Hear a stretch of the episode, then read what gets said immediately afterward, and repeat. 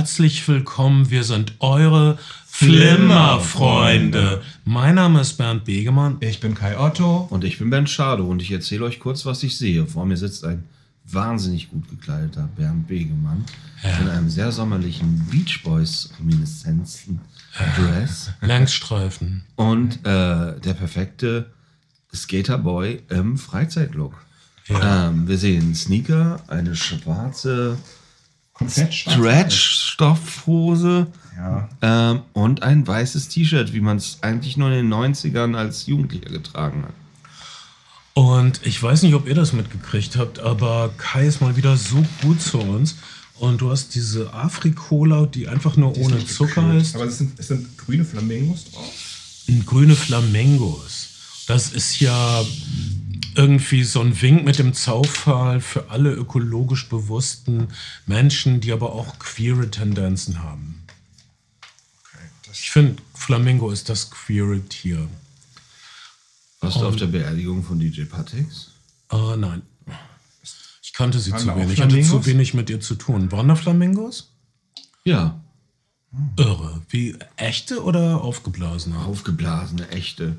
Da wo, mein, da, wo mein Büro ist, gibt es ein Badezimmer, das, das ein Flamingo-Badezimmer ist als Thema. Es ist komplett in rosa Danke sehr. oder pink. Darüber streiten sich die Geister äh, äh, gekleidet und ähm, mit lauter Fl- Flamingo-Zeug ausstaffiert. Einem großen Plastikflamingo, einem Foto eines Flamingos, äh, allerlei Flamingo halt. Das sind super interessante Tierneuigkeiten, die uns erreichen an dem Tag, wo klar wurde, dass die Löwin von Berlin eine Wildsau ist. Oder was für eine beruhigende und super enttäuschende Nachricht Anti, gleichzeitig. etwas antiklimatisch. Wir haben, wir haben eigentlich heimlich darauf gehofft, dass es einen Jogger erwischen würde für seinen JQ Fitnesswahn, aber Ja, oder dass es zumindest einen Showdown mit Craven dem Jäger gibt. Craven. Prost. cheers. Ein äh, Spider-Man-Schurke, der bald seinen eigenen Film kriegt und vielleicht aussieht wie der nächste James Bond-Darsteller. Aber eigentlich, ja, also, eigentlich war doch von Anfang an klar, dass Lecker. es kein echter Löwe sein kann, Bisschen leider nicht kalt, weil aber niemand Das einen Löwen vermisst hat. Niemand naja, es vermisst gibt einen. sehr, sehr viele Leute, Privat. die, die illegal Raubkatzen halten. In den Der- USA ist es quasi. Wohin mit all dem Tages- Drogengeld? Tages- ich kauf mir eine Wildkatze.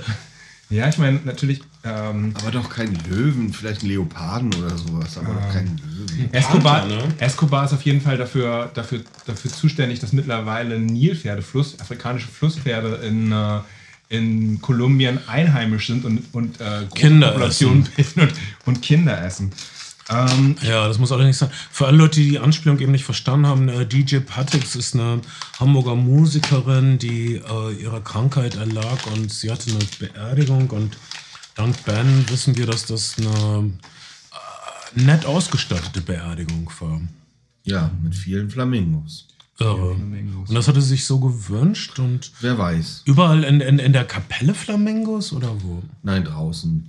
Es gab ja auch dann noch ein Live-Set und Wow. ähm, viele Gäste. okay. Und alle hatten Flamingos im Haar. Some sweet day, I make you mine, pretty flamingo. Das ist eins von meinen Lieblingsliedern von Manfred Mann. Okay, äh, aus, der, aus, der, aus der Eismanufaktur Schöller, die viele aus, aus ihrer Kindheit erinnern werden, irgendwie die Antwort auf alle aktuellen fancy. Magnum-Sorten Nui, glaube ich. Das ist irre. Und äh, das, ich frage mich, ob das was mit Rapa Nui von den Osterinseln zu tun hat. Es- Vielleicht. Es sieht ein bisschen New Age aus. Da ist ein Berg, der so ähnlich aussieht wie Ayers Rock in Australien. Ein Pferd. Pferd. Und, und dann heißt es aber Texas, Texan Pecan. Ich würde sagen, es ist ein ziemlich kulturelles Mash-up. Ja, also ich bin dir aber dankbar. Das ist also tatsächlich diese Eiswerbung, die wir lass uns das zum ersten Teil eines neuen Segments machen. Die Flimmerfreunde kontrollieren den Hype. Also die beeindruckende Nui-Werbung, die Sieht auf jeden Fall gut aus. Magnum entmagnumen will, gibt uns Die Werbung. Caramel White Chocolate mit Texan Pecan. Wir, wir kreuzen jetzt mal die Schwerter. Eisschwerter. Klonk, klonk. Guten Appetit. Wir beißen jetzt kurz Gefühlt, rein. gefühlt ist es kleiner, als man es erwarten Es würde. ist Aber etwas das ist bei kleiner. Magnum auch so. ja, ja, bei den Mag Und es ist bräunlich, aber hellbräunlich. ja. Oh. ja. Also die mh, Knackhülle kann schon was, die Schokoladenhülle. oh ja. Karamell, ideal, weil es ist voll da, aber nicht zu viel. Es ist nicht, ähm, es überwältigt nicht den Rest. Hm, Ich habe im Gegensatz zum Magnum-Eis das Karamell nicht ähm, in die Hülle gepackt, zwischen zwei Schokoschichten, sondern in das Eis. Viel besser, ne? Ist auf jeden Fall besser. Viel klüger. Dann faltet es sich. Ich würde sagen, dieses Nui-Eis, das steht für mich jetzt schon fest, schlägt Magnum nach Punkten. Es sind auch so ein paar Greenwashing-Initiativen hinten drauf abgedruckt, Wie es sich gehört. wie es sich gehört. Vegetarier geeignet, fair gehandelter Kakao, Box Recycle, Will Dark Supporter, was immer das ist. Klingt wie irgendeine Firma, wo Zombies ausbrechen. Ist wahrscheinlich aber einfach eine miese Greenwashing-Initiative, die behauptet, irgendwelche Tiere auszuwildern oder Regenwälder zu pflanzen, wo sie keine Regenwälder pflanzt. Kai, das ist ähm, von deinen vielen fantastischen Käufen ist dies einer der besten und du bist zu gut zu uns, danke.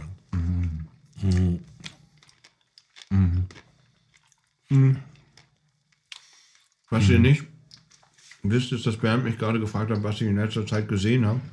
Weil ich, ihr wisst ja, ich hänge immer hinten dran und kriege das alles nicht gebacken. Mm. Und ich muss jetzt zu meiner Schande gestehen, dass ich, ähm, um einen Bogen zum vorletzten Podcast zu schlagen, mm, dass ich in meinen winzigen Freizeitlücken äh, Justified angefangen habe und darauf jetzt festhänge. Ist Und doch, das, ist, das ist zu geil. ja, ich bin jetzt in Staffel 3 und ich habe ähm, hab einfach keinen Platz daneben. Hm, es ist auch zu gut, Justified. Es ist eine absolute Wohlfühlserie. Wir reden gleich nochmal über Justified.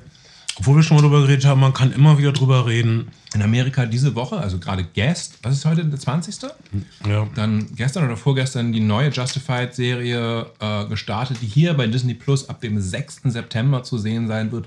Aktuell könnt ihr alle sechs bisherigen Justified-Staffeln bei Disney Plus gucken. Und ihr könntet es nicht nur, ihr solltet es auch tun. Naja, und ich muss zu meiner Schande gestehen, ich habe natürlich die erste Hälfte von der dritten Witcher-Staffel gesehen. Und? Aber dann konntest du nicht mehr, oder? Hm, Die andere Hälfte gibt es noch nicht. Ah. gibt es erst nächste Woche.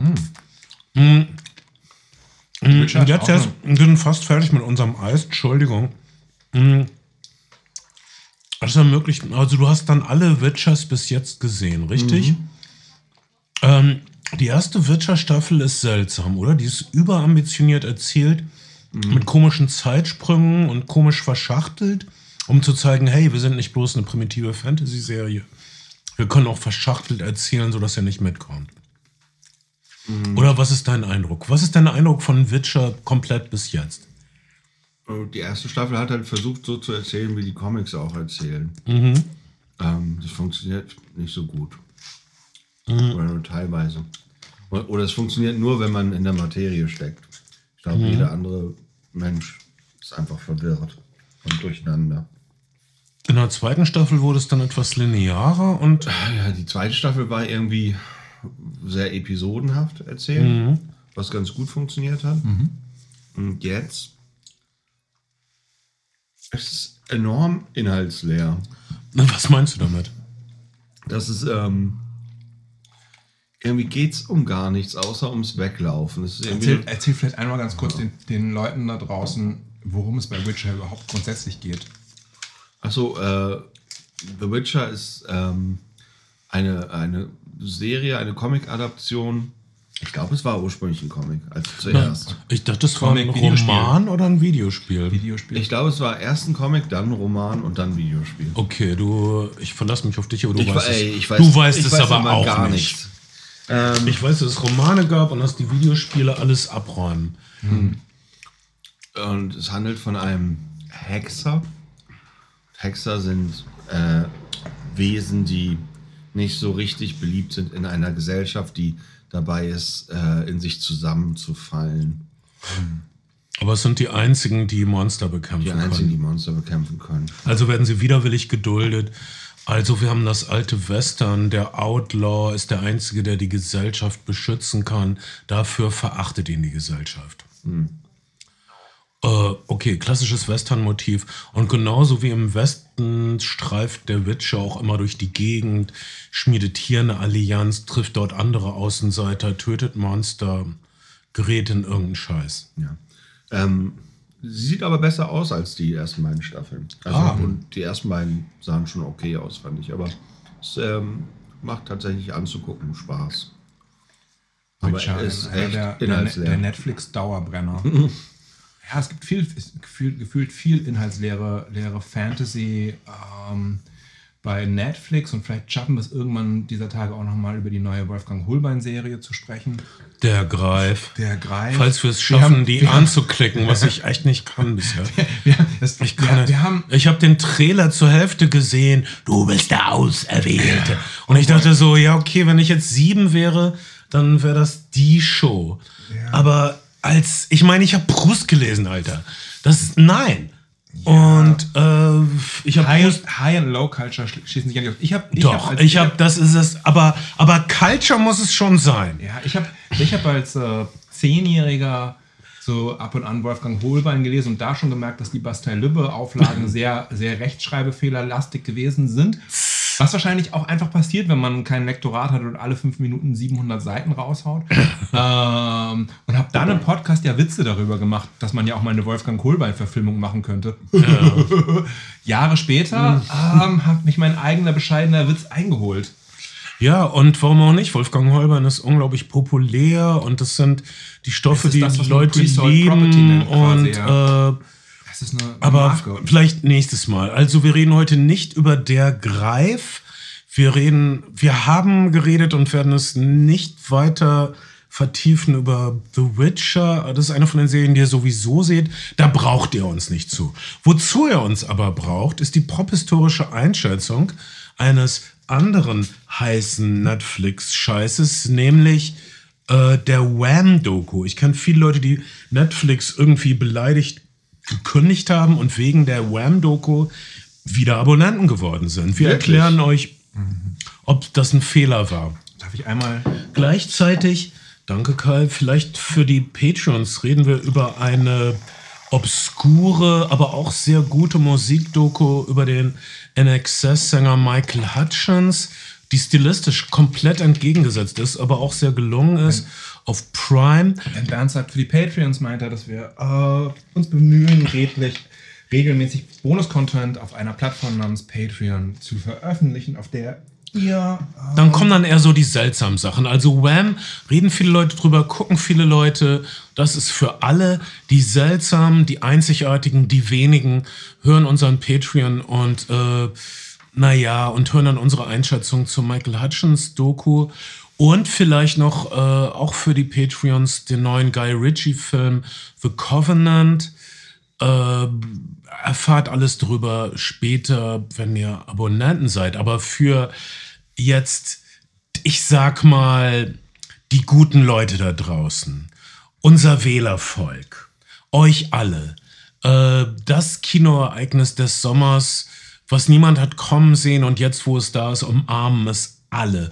Von den Kinozuschauern bis zu den Geldzählern, bis zu den Medien, alle reden über das Barbenheimer Phänomen, das am selben Tag der Barbie-Film startet und die Biografie über den Vater, in Anführungsstrichen, der Atombombe, äh, Robert Oppenheimer.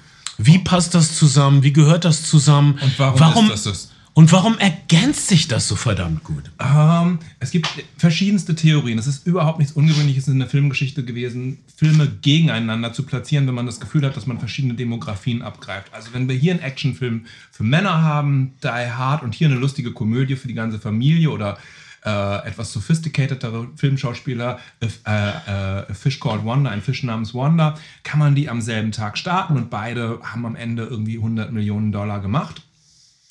Das ist eine Theorie. Eine, eine etwas gemeinere Theorie ist folgende. Christopher Nolan ist sehr, sehr lange, also bis zu, bis zu Oppenheimer, mit Warner Brothers verbündet gewesen. Quasi, quasi ab, seinem, ab seinem dritten Film nach, äh, nach Memento. Ähm, also hat Following Memento gemacht und dann ist er mit Warner Brothers in eine, eine, eine, eine künstlerische Ehe eingegangen. Ab Insomnia. Und, ähm, und hat hat alle seine Filme exklusiv bei diesem historisch aufgeladenen Studio, auch mit, de, mit der historischen Aufladung, äh, herausgebracht. Bis zu Tenet. Und äh, die Pandemie hat es aber mit sich gebracht, dass Warner zu der Zeit einen neuen, mäßig erfolgreichen Streaming-Service, nämlich Max in den USA gestartet hat. Zunächst HBO Max genannt zu der Zeit. Und die Abonnentenzahlen schwächelten und man beschlossen hat, sämtliche Filme über Nacht äh, am gleichen Tag äh, im, im, im äh, Kino rauszubringen, wie man sie auch auf den Streamer gepackt hat, ohne Rücksprache mit irgendwelchen Kreativschaffenden. Was Warner ungefähr eine Milliarde Dollar gekostet hat, um die Sache wieder auszubügeln und ziemlich viele künstlerische Beziehungen ruiniert hat.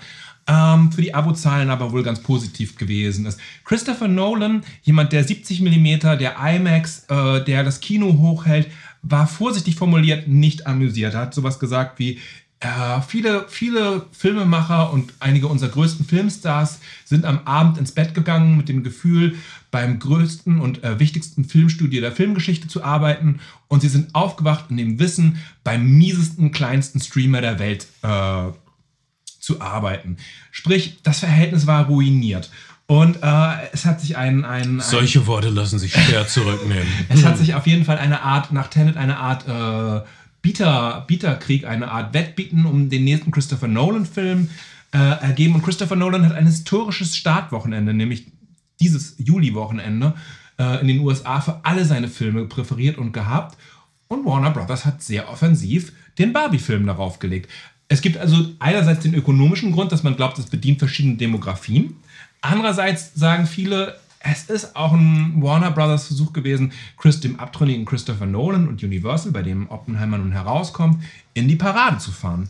Und ähm, äh, dass äh, Warner Brothers jetzt Barbie rausbringt, ist so ziemlich die äh, kompletteste historische Umkehr jemals. Warner Brothers steht seit jeher eher für Männerfilme, die großen Gangsterfilme, knallharte Sozialdramen. Mhm. Das, war, das war eigentlich die Spezialität von Warner Bros. Warner war das Major-Studio mit den vermeintlich kleineren Budgets, aber den ehrligeren, dreckigeren Filmen. Also legendär der 30er Jahre Warner Gangster Cycle. Dann, dann viele der Noir-Filme sind bei Warner, aber natürlich auch anderen Studios erschienen wie Columbia. Ähm, Warner war sozusagen der kleinste der großen Majors mit den, mit den, äh, mit den sparsamsten Kassen. Ja, aber auch dem größten Stilwellen. Deshalb dieses äh, Gefühl von Christopher Nolan dort gut zu Hause zu sein. Mhm. Und es ist ein Schock, wenn man im Kino sitzt und alles ist super pink und dann kommt das Warner Brothers Logo in und in Barbie Pink. Äh, es ist irgendwie toll und es ist, die Welt steht auf dem Kopf und ich finde es okay. Margot, Margot Robbie, die Hauptdarstellerin und die irgendwie auch logisch einzig mögliche Barbie-Darstellerin, hat ja äh, 2020, kurz vor Anbeginn 2019, kurz vor Anbeginn der Pandemie, Greta Gerwig angehauen und gefragt, ob sie erst einmal nur das Drehbuch für Barbie schreiben möchte. Und ähm, Greta Gerwig hat erzählt, dass die ersten Stilvorschläge so eine Art Versuch gewesen sind, diese Barbie-Farben zu domestizieren, sie ein bisschen erwachsener zu machen, so ein, äh, wie sagt man, Salmon, so ein, so ein Lachs, Lachsrosa zu wählen ja. eher. Und ähm, hat dann gesagt, nee, nee, nee, nee, nee, das muss so plastik und knallig, wie es irgendwie geht. Ähm, wir wollen nichts, wir wollen ja. nichts Distinguiertes. Das ist wirklich in, genau. in vielerlei Hinsicht. Barbie muss, muss Barbie sein, die, die Markenidentität. Also das, was äh, Abermillionen kleine Mädchen auf der ganzen Welt geliebt haben, darf nicht zerstört werden, darf nicht verwässert werden. Ähm, äh, Barbie, um es vorwegzunehmen, ist ein sehr ironischer Film, mhm. aber die Substanz, die reine Lehre bleibt unberührt, äh, bleibt heilig, was eine unglaubliche intellektuelle und äh, filmemacherische Leistung ist. Äh, Und darauf werden wir im Einzelnen gleich noch eingehen. Wir reden also zuerst über den Barbie-Film, so ist es, glaube ich, so, so, so, ist, so, ist es, äh, so ist es ausgekommen und vielleicht sprechen wir dann sozusagen, wenn wir beide Filme besprochen haben und alle wissen, worum es geht, wohin der Dampfer fährt, nochmal darüber, wie diese Filme zusammenpassen, ob man sie zusammen getrennt, ob man auf keinen Fall einen von beiden sehen wollte oder auf keinen Fall beide in unserem abschließenden, abschließenden Fazit. Der Barbie-Film auf jeden Fall ähm, das, was viele, Mattel hat ja jetzt auch äh, jemanden beauftragt, quasi mal ihre, ihre, wie sagt man, ihre Intellectual Properties, also ihren Geist, ihr geistiges ja. Eigentum zu durchforsten, was eigentlich äh, so dabei rauskommen konnte, könnte, wenn man, wenn man eine Art Marvel-Universum aufmacht.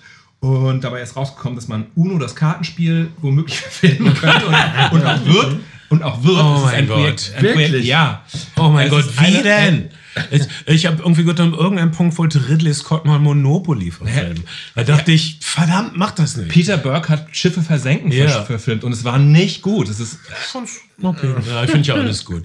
Ich, das ich, ich habe echt keinen Geschmack. Das stimmt, das stimmt auch nicht. ähm, aber, aber und, äh, und Hot Wheels, es wird einen Hot Wheels Film geben, also oh um, mein diese, Gott. um diese Spielzeugautos. Wie, wie denn? Sind, sind, sie dann, sind sie, sie haben, dann geschrumpft in der Kinderwelt? Oder? Sie haben auf jeden Fall insgesamt 140 Patente ausfindig gemacht gemacht, die grundsätzlich das Potenzial haben, verfilmt zu werden. Uno und Hot Wheels? In einem Mattel-Universum.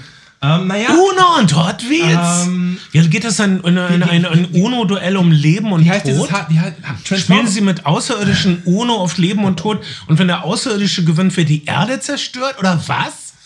I don't know. Uno, Uno ist doch egal, es ist egal, es wie ein Uno-Spiel. Es gibt gerade den fucking Tetris-Film. Ähm, ja, aber das ist ein Geschichtsfilm über die Schöpfung von Tetris. Okay, genau. Aber es, es, es, es, es, spielt es gibt nicht aus der Sicht eines rechteckigen Blockes. Es gibt, äh, es gibt, es gibt den, den äh, Air Jordan-Film, der, also ich es glaube, geht um die. Okay, du weißt, was ich meine. Es, es geht aber nicht aus der Sicht des Schuhs selbst. vielleicht, Vielleicht gibt es einen total smarten, ich weiß nicht, wer die Nein, gibt es nicht. Hört auf. Versucht es nicht. Ihr seid verflucht. Vielleicht war das vielleicht verflucht. vielleicht war das ein polygamer, drogenabhängiger Superguru, der äh, pleite war und diese. Vielleicht ist da eine interessante Geschichte. Wenn schon Mattel, nicht. dann bitte Barbie für Jungs, nämlich Big Jim. Ich hatte eine Big Jim Puppe. Aha. Ich hatte Big Jim als Krokodiljäger mit, mit seinem eigenen Luftkissen-Sumpffahrzeug. Du konntest das Krokodil drauflegen, mhm, was er mit der Schlinge gefangen hat. Und dann war da so eine Art Zahnrad. Und wenn du das Luftkissenboot über den Teppich bewegt hast, hat das Krokodil so mit dem Schwanz gewackelt. Den G.I. Joe-Film gibt es ja tatsächlich schon.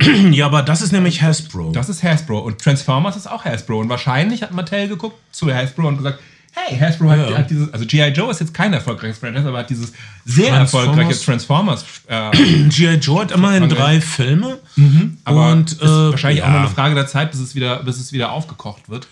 Um, ähm, äh, also, okay. ich, ich hoffe, ich weiß ehrlich gesagt nicht. Also, ich kann mir einen queeren Big Jim-Film sehr gut vorstellen. Er hatte einen mhm. athletischen, bärtigen Freund. Und äh, hat immer so, er hat auch so sexy, also so einteilige Anzüge, die ich auch gut auf dem Techno-Rave sehen könnte, mhm. hat Big Jim getragen.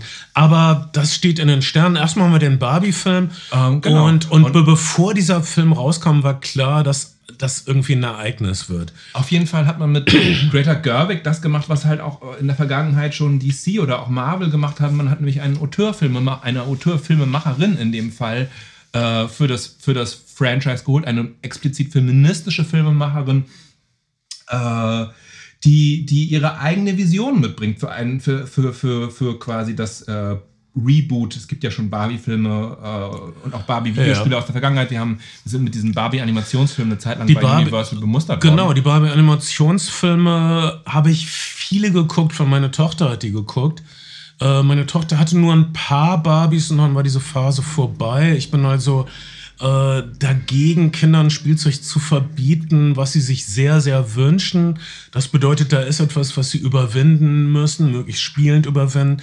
Ich kenne, ich habe Bekannte, die ihren Töchtern Barbies verwehrt haben und dann haben die Töchter sich Barbies von ihrem Taschengeld auf Flohmärkten gekauft. Mhm. Da gibt es genug Barbies rumliegen. Greta Gerwig auch in einer, in einer, in einer, äh, religiö in einer religiösen Hippie-Familie aufgewachsen, hat Puppen gehabt, Barbies ähm, waren nicht erwünscht und alle ihre Barbies, hat sie gesagt, sie hat ein großes Barbie-Fable, hat sie als abgespielte Barbies von Freundinnen, älteren Töchtern anderer Nachbarn bekommen oder auf Flohmärkten gefunden.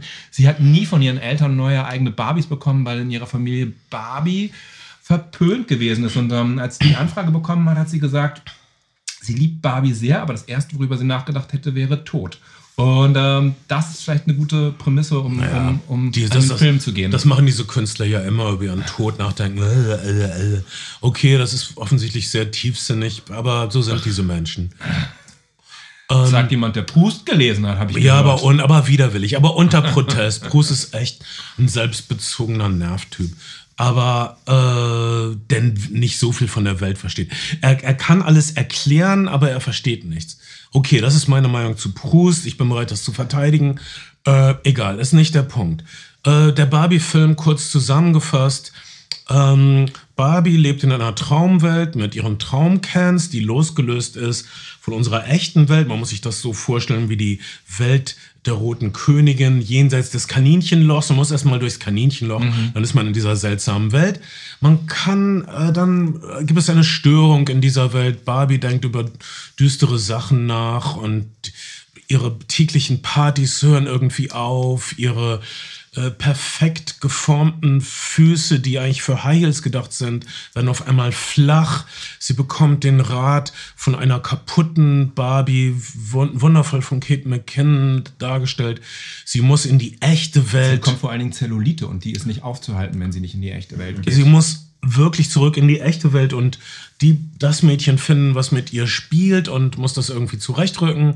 Egal, alles, das ist, das ist so wie, wie Star Trek Techno-Gebrabbel.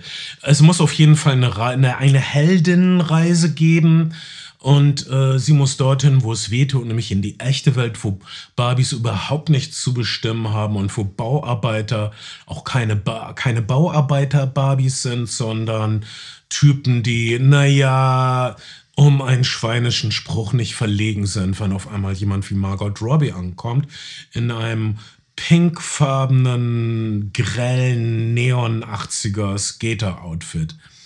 Äh, Ken hat sich hier angeschlossen, Ryan Goslings Traumrolle. Ryan Gosling wurde geboren, um Ken zu spielen. Wir müssen uns klar machen, wer Ryan Gosling ist. Das ist jemand, der wirklich gefallen will. Er ist ein Disney-Kid. Er hat schon immer getanzt, um Mädchen zu bezaubern. Er lebt dafür, der zurückhaltende Typ zu sein, der sowas signalisiert wie, hey, ich bin hier. Also ich habe das nicht nötig, dich hier groß anzumachen, aber ich bin hier und ich bin super heiß. Nicht, dass ich das groß propagieren würde, aber ich bin hier und ich werde verfügbar.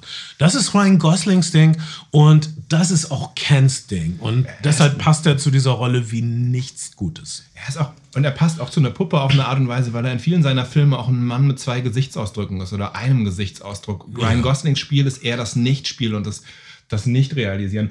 In dieser, der Film beginnt mit einer sehr offensiven 2001 Stanley Kubrick-Referenz. Äh, kleine Mädchen spielen in der Wüste wie die Affen mit Knochen Anfang, äh, äh, mit, mit Puppen. Das heißt, Puppen vor Barbie haben Frauen und Mädchen auf, Mädchen auf Mutterschaft vorbereitet, also Puppen, die Kinder sind. Und dann kommt Barbie und das ist das Neue an Barbie. Äh, und auf eine Art und Weise auch revolutionäre. Der Film ähm, äh, Barbie, Barbie bereitet Frauen auf eine Erwachsenenwelt äh, äh, vor. Der vierte Film diskutiert ziemlich ernsthaft, aber so schnell und mit so viel Energie, dass es nicht weiter stört. Praktisch das Pro und Wider von Barbie. Und Greta Gerwig, wenn nicht Greta Gerwig, die das Drehbuch mit ihrem Ehemann, dem Filmmacher Noah Baumbach, geschrieben hat, wenn sie nicht äh, sehr viele feministische Talking Points reinbringt. Einige Leute fühlen sich genervt dadurch, aber ich sehe nicht, wie man einen. genervt durch.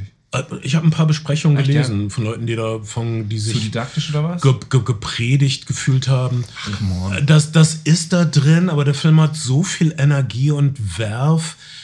Mich hat das überhaupt nicht gestört. Und zweitens sehe ich nicht, wie man einen modernen Barbie-Film ohne die aktuelle Diskussion zu berücksichtigen machen Absolut. Barbie, Barbie in, äh, äh, wie gesagt, in, in der zweiten Welle des Feminismus in den 70ern verteufelt worden für ihre Körperideale. Ich weiß nicht, ob jemand, ähm, wie heißt der?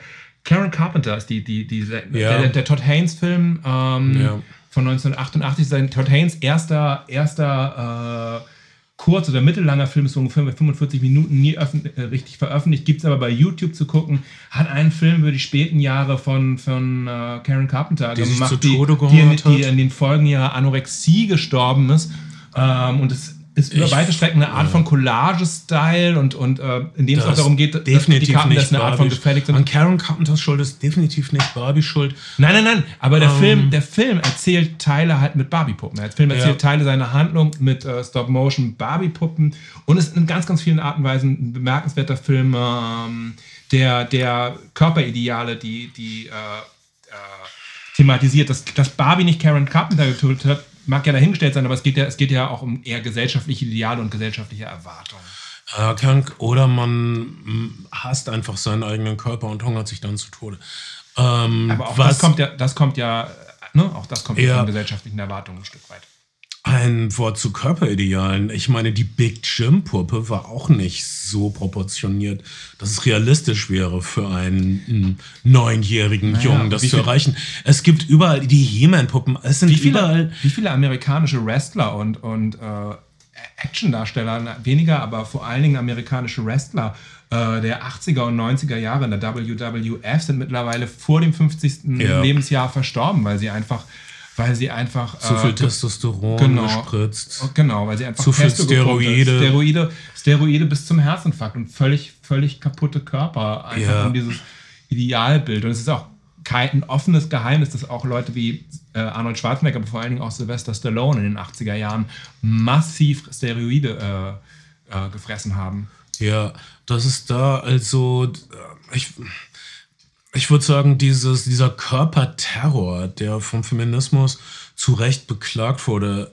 ist auf weiblicher Seite nicht gerade weniger geworden, aber er hat sich definitiv nach allem, was ich sehe, auf die Männer und jungen Männer und sogar Heranwachsenden in unserer Gesellschaft ausgebreitet. Du Naja. hast äh, also einen exponentiellen Anstieg von männlicher Anorexie. Ähm, du hast also Jungs sind so, äh, haben so, es gibt so viele Jungs, die das Gefühl haben, dass sie nicht sozial vermittelbar sind, wenn sie keinen Sixpack haben und so weiter. Was, was natürlich auch viel mit, mit ähm, oh, das hört sich jetzt wieder wie so ein, wie so ein Totschlage, äh, Totschlag ist das falsche Wort, wie so ein äh, breites mögliches Argument, was natürlich auch viel mit dem, mit dem, mit dem Konsum von sozialen Medien zu tun hat. Ähm, mit dem, was Leute den ganzen Tag auf Instagram sehen, vor allen Dingen, aber auch TikTok und ähm, was, was sie für eine, für eine mögliche Realität annehmen. Ähm, Also Ich, ich wollte nur sagen, ich habe nicht alle Zahlen vorliegen und so weiter, aber so wie ich das sehe, ist äh, dieser Körperterror, dieser Ideal-Nacheifer-Terror ist jetzt ist ein pansexuelles Phänomen geworden inzwischen. ich glaube, überwiegend. Mehr, mehr denn je. Bestimmt, bestimmt best- trifft es mittlerweile beide Geschlechter. Ich glaube, die, die in den Kliniken auf jeden Fall ist die, die größere Zahl immer noch, immer noch weiblich. Ähm, Weil die, weil, weil die Hilfe annehmen. vielleicht. Trotzdem, naja, du, du hast bei, bei Männern ja auch viermal so viel Selbstmord bis zum 40. Lebensjahr. Also, das läuft nicht rund für äh, niemand. Okay, es, es, es gibt diesen Schrecken draußen, egal. Das ist eine andere Podcast, andere Diskussion. Lanz und Precht werden sich drum kümmern und noch, Oh mehr, noch mehr Desinformation verbreiten. Wir reden über den Barbie-Film. Also, kurz gesagt, eine Heldinnenreise von einer Idealwelt, aber das Paradies ist vergiftet, in die reale Welt, der Realitätsschock. Barbie und Ken versuchen sich anzupassen. Ken, und das ist lustig, findet raus, dass in der realen Welt Männer was zu sagen haben. Die, die Kens sind auf einmal die In der Anführer. Barbie-Welt, Spoiler Alert, sind die Cans nur mit Beach beschäftigt, was etwas diffus ist. Heißt, sie stehen am Strand rum und versuchen irgendwie gut Sie auszusehen. für sind schönes Girls. Anhängsel. Äh, hier ist so ein Punkt, der nicht so ganz äh, realisiert ist, aber der irgendwie schockierend ist. Das äh, Barbieland, was Görwig und Baumbach uns zeigen, ist im Grunde eine Art von realisiertem Matriarchat. Äh, die Frauen bewohnen die Gebäude, die, die Männer sind irgendwie am Strand und warten, dass die Barbies vorbeikommen und äh, ihnen Bedeutung verleihen. Ähm, es ist so eine Art Parodie auf ein durchgesetztes Matriarchat. Frauen, Frauen sind äh, der Supreme Court, Frauen sind Astronauten, Frauen sind Präsident.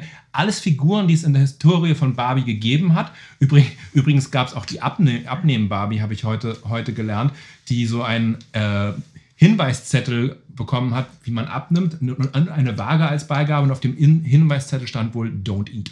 Ähm, was oh, vielleicht ist. nicht so. Ähm, anyway. Versucht das nicht in Zentralafrika zu vermarkten. Ähm, anyway. Oh, das war düster. Ähm, das war düster, ich entschuldige mich. Das ist, das ist einer der, das ist sozusagen die, die Barbie-Dichotomie. Das ist einerseits Barbie schon vor, vor den Männern auf dem Mond war als Astronautin, andererseits ein körperliches Idealbild vorgegeben hat, was, was irgendwie nicht zu, zu erfüllen ist. Die, die, diese Argumente werden in dem Film hin und her fliegen, aber das trägt den, dem wundervollen Schabernack überhaupt keinen Abbruch.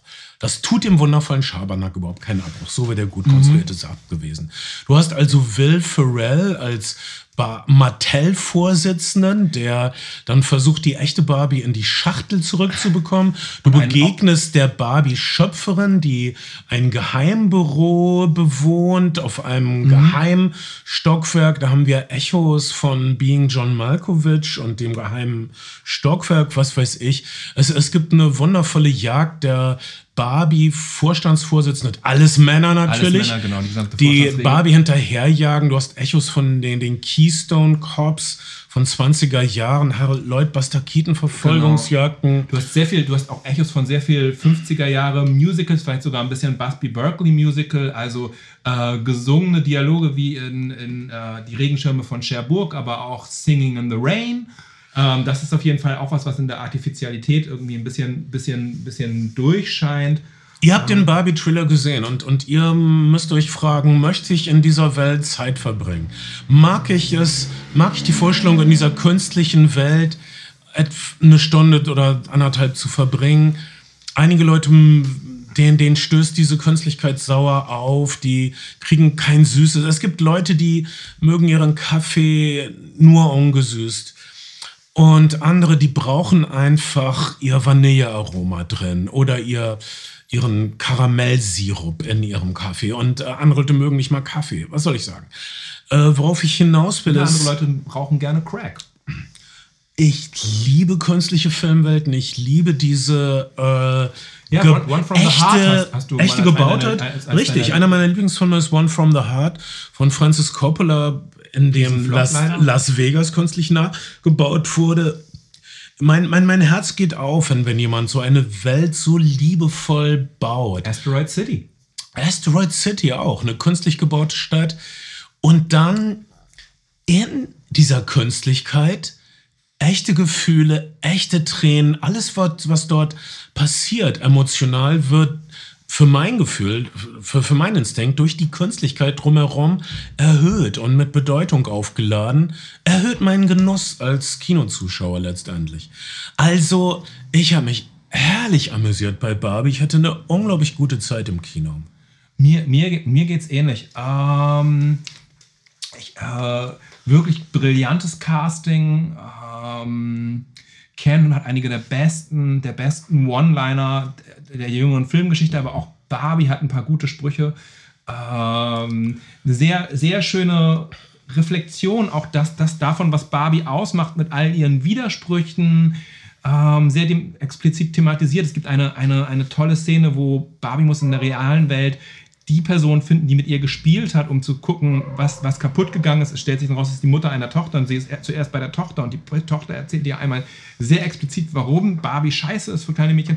Es wird alles wirklich, es, der Film hat so viele tolle Aspekte und fühlt sich trotzdem wie ein kohärentes Ganzes an. Die Musik macht durchweg Spaß. Ähm, der, der, Film ist, der Film ist eine, eine, eine eine Empfehlung. Und Greta Gerwig, darüber haben wir gerade im, im Vorlauf des Podcasts schon gesprochen, ist auch einfach eine, eine, eine prädestinierte Filmemacherin für sie. So, wir haben über ihre ersten beiden Filme, Coming-of-Age-Geschichten, beides ge äh, gesprochen. und auch die Lady Familie, Bird. auch, die, auch beides so, auch beides Mutter-Tochter-Geschichten. Ähm, und das ist es hier ja auch. Barbie trifft hier auch ihre Schöpferin ein Stück weit und es geht um, um Älterwerden. Sie trifft eine von einer legendären Hollywood-Kostümbildnerin gespielten ältere Dame an einer Bushaltestelle und sagt, oh, you look beautiful. Und sie sagt, I know.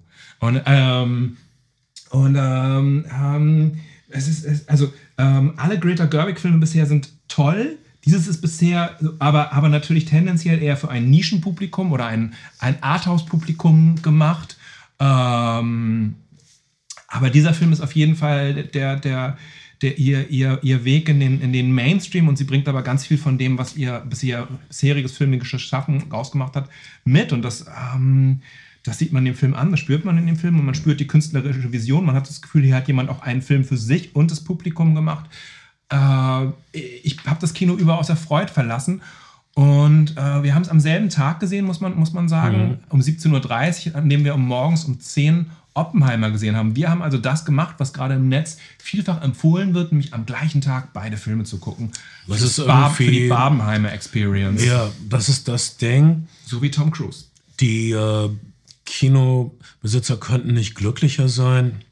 Oh, ich, ich muss sagen, ich, ich war auch sehr glücklich für Margot Robbie, weil ihre beiden großen Filme dieses Jahres wurden leider Flops. Also die Filme, wo sie unglaublich gut waren, nämlich Babylon und Amsterdam, äh, sind beide gefloppt. Beides Filme, die irgendwie im weitesten Sinne in den 20er Jahren spielten. Und sie hat, sie, hat, sie hat sich wirklich übertroffen in diesen beiden Filmen. Und das sind Filme, die leider ein bisschen Wir untergegangen hatten da sind. unterschiedliche Meinungen darüber, wie, wie gut diese Filme gewesen sind. Babylon ist ja tatsächlich auch. Aber, wir, aber, aber sie war fantastisch in diesen Filmen. Sie war fantastisch in beiden Filmen. Das- das steht außer Margot Robbie hat einfach eine unfassbare Energie und kann gefühlt alles spielen und ähm, ähm, In- in die- Strahlen, Ja, Strahlenpunkt. in, in diesem Film ist, sind so hohe Anforderungen an sie. Sie ist, es ist außer Frage, sie ist eine, Barbie muss sofort überzeugen, auf den ersten Blick. Sie muss äh, sich souverän bewegen und dann kommt da diese Brechung in ihren Charakter. Und da sind zuerst so feine Sprünge in dem feinen Porzellan, die man zuerst nicht sieht. Und diese Sprünge werden größer. Das projiziert Margot Robbie so gut. Und hier hast du also einen sie spielt also jemand, der eine überzeugende Plastikpuppe ist und dann eine überzeugende äh, Menschwerdung dieser, Plast, äh, dieser Plastikpuppe. Also sie, sie, sie ist ja im Grunde Pinocchio, meine Güte. Sie, sie ist aus Holz und, und sie wird zum Menschen durch Schmerz, durch Erfahrung von Leid und zwischendurch unglaublich viel physische Comedy.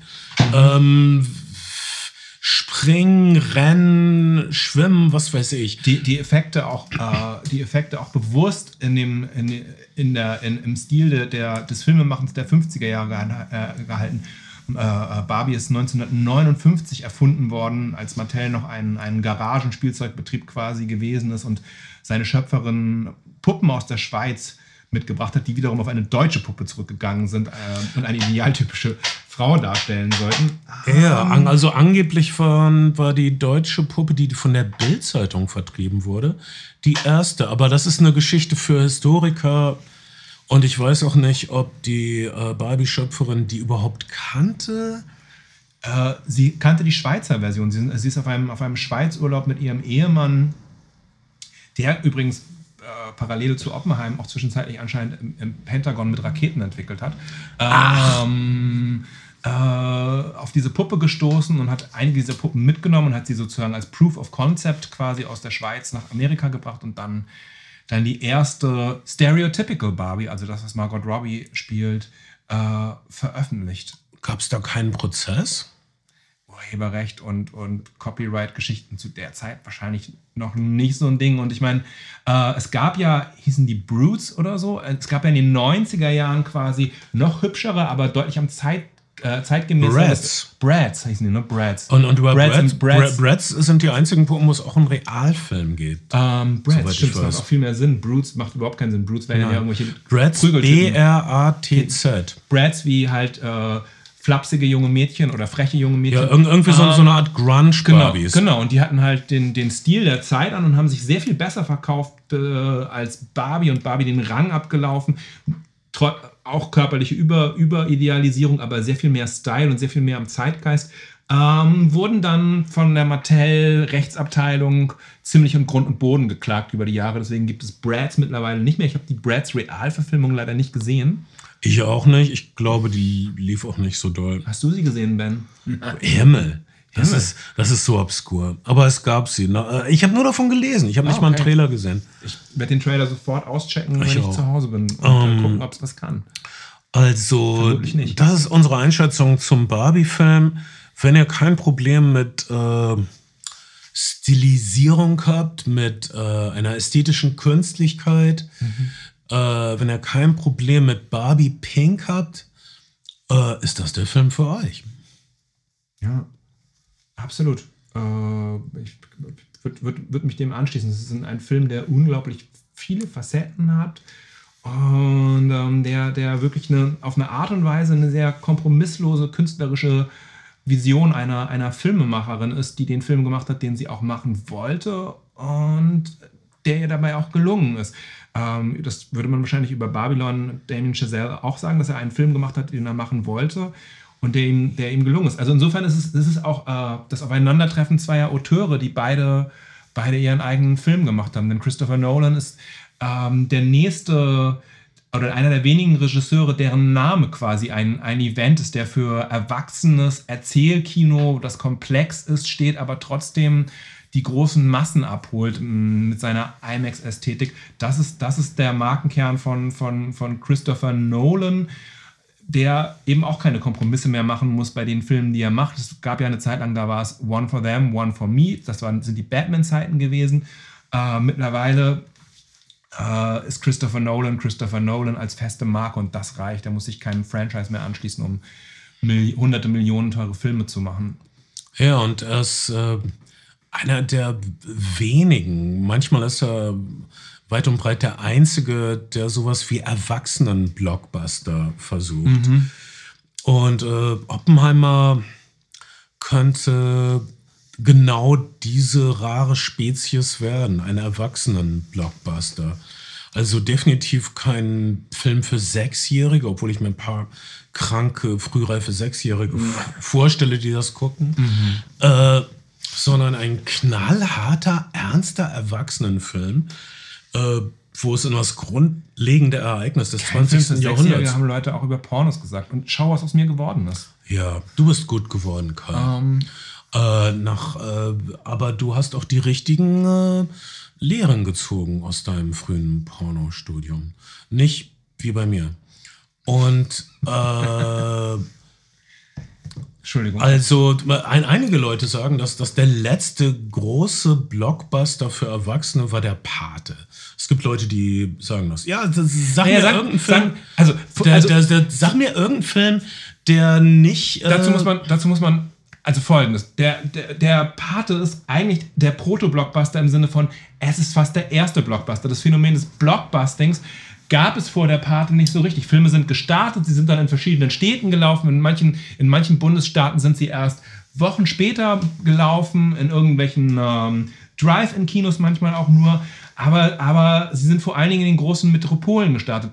Äh, das, was der Pate neu gemacht hat, war einen, einen, Block, äh, einen, einen Bestseller zu nehmen, ihn zu einem aufwendig beworbenen Film zu machen und ihn gleichzeitig mit, glaube ich, sowas wie 800 Kopien in den gesamten USA zu starten. Deswegen hat der Pate überhaupt das, was man, was dann der Weiße Hai und Star Wars zum Blockbusting gemacht haben, gestartet. Das ist der erste Film, der, der diese, diese Idee gehabt hat, wir nehmen einen Film und wir bringen ihn überall gleichzeitig raus und dass dieser Film überall gleichzeitig erscheint, ist ein Event.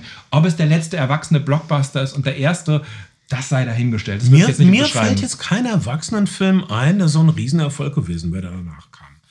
Danach waren die Filme, die Erfolge waren, Genrefilme im weitesten Sinne. Obwohl der Pate war ein Gangsterfilm, ist auch auf eine Art ein Genrefilm. Aber es Naja. wurden sehr erwachsene politische Dinge Es ist auf jeden Fall ein Genrefilm. Ja, der Part ist auf jeden Fall ein Genrefilm und, und Oppenheimer auf eine Art und Weise ist ja auch Genre bei neben allem Biopic. Ist auf ein eine Art. Biograf- Ist mehr- eine Biografie mit, mit Genre, mit Genre Und auch ein äh, Aber Biopics zum Beispiel, ne? also äh, guck dir James Mangolds, äh, wie heißt der Johnny Cash-Film, Walk the Line an, wäre auch ein Film, der, der, äh, der, der, der, eine sehr große Öffentlichkeit permeiert hat und der, der nicht nur für ein, für ein Fanpublikum gelaufen ist, sondern der eine Art von, von Blockbuster-Phänomen gewesen ist und danach unter anderem dazu führen konnte, dass James Mangold diesen tollen Western, über den wir auch nochmal gesprochen haben, äh, drehen konnte. Okay. Return to Humor. Falls ihr es äh, nicht mitbekommen habt, Robert Oppenheimer wird der Vater der Atombombe genannt. Ähm, ein Wissenschaftler, der in die USA emigriert ist vor der Nazi-Herrschaft in Europa. Und äh, der das sogenannte Manhattan-Projekt ähm, äh, übersehen hat, äh, über, äh, Quatsch, ge geleitet hat und äh, zum Erfolg geführt hat. Der, der Höhepunkt des Films und der Höhepunkt, kann man argumentieren, von Robert Oppenheimers Laufbahn als Wissenschaftler war das erfolgreiche Trinity-Projekt, äh, der erste Test einer Atombombe. Äh, der resultierte in einem Abwurf von zwei Atombomben über Hiroshima und Nagasaki. Wir erfahren, wie er dorthin gekommen ist, wie er eingesetzt wurde als Leiter dieses Projektes. Ähm, das, das ist eine der wichtigsten Geschichten des 20. Jahrhunderts und äh, ein äh, mitreißendes psychologisches Drama und eine sehr tiefgehende Charakterstudie. Was mir vorhin eingefallen ist, als ich über den Film nachgedacht habe, ist, dass es, und ich habe mit Kai schon kurz darüber geredet, dass es eine Serie gab, die Manhattan hieß. Hast du die gesehen? Nein? Ich habe sie damals gesehen und dann aus den Augen verloren, als, äh, als sie über längere Zeit nicht weiterging. Es gibt aber, glaube ich, also ich ich, glaube, ich habe die erste Staffel gesehen. Es gibt aber, glaube ich, drei oder vier Staffeln. Und es war eine richtig tolle Serie, die genau die gleiche Geschichte erzählt. Ja. Also dann sollte die mal wieder rausgebracht werden. Und äh, die habe ich nicht gesehen. Ich, äh, Roland Joffe, der ähm, Regisseur von äh, The Killing Fields, hat eine Serie, äh, hat, einen Film über dasselbe Thema gemacht namens The Shadowmaker mit Paul Newman in der Rolle, die jetzt Matt Damon spielt. Äh, ganz, ganz gut, aber ein bisschen trocken. Pop, popkulturell kulturell ist es, wie, wie heißt das, wie heißt diese, äh, mit Rorschach als, als äh, ja, Doc, Dr. Manhattan ist Dr. eben genau.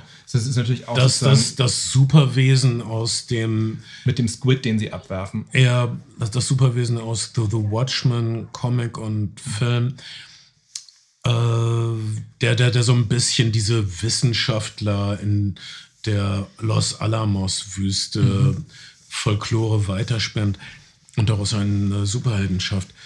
Äh, nicht unser Problem. Ähm, Oppenheimer steht mit beiden Beinen fest auf der Erde. Keine Superhelden, keine Geheimagenten, auch keine zurückgedrehte Zeit. Hier geht es nur um die Naja, unglaubliche Sache, die Menschen Zurückgedrehte. Zeit natürlich auf eine Art und Weise schon, weil Christopher Nolan, es ist ein Christopher Nolan-Film, sich um Linearität nur sehr begrenzt äh, äh, schert. Christopher Nolan hat schon immer fasziniert, dass im Film ein Schnitt bedeuten kann, dass eine Sekunde vergangen ist und im gleichen Moment aber der, ein Schnitt auch bedeuten kann, dass 100 Jahre vergangen sind. Und das ist hier auch so. Es gibt quasi zwei Rahmenhandlungen, bei denen äh, Es gibt eine, tatsächlich eine doppelte Rahmenhandlung, Bei den- bei den- was, was ungewöhnlich ist. Oppenheimer in zwei Ausschüssen sitzt, einmal in einem kleinen Plenum, wo, wo er sich 1954 verantworten muss für, seinen, für seine kommunistischen Liebschaften und seine Security äh, Clearance entzogen bekommt. Einmal, einmal die, die, äh, der, der, der, der, der, der Ausschuss der eine, eine äh, Strauss, eine Kongressanhörung. Kongressanhörung, die, die Strauss, seinen Antagonisten, gespielt von Robert Downey Jr., als, als Secretary äh, bestätigen soll, 1959 in Schwarz-Weiß.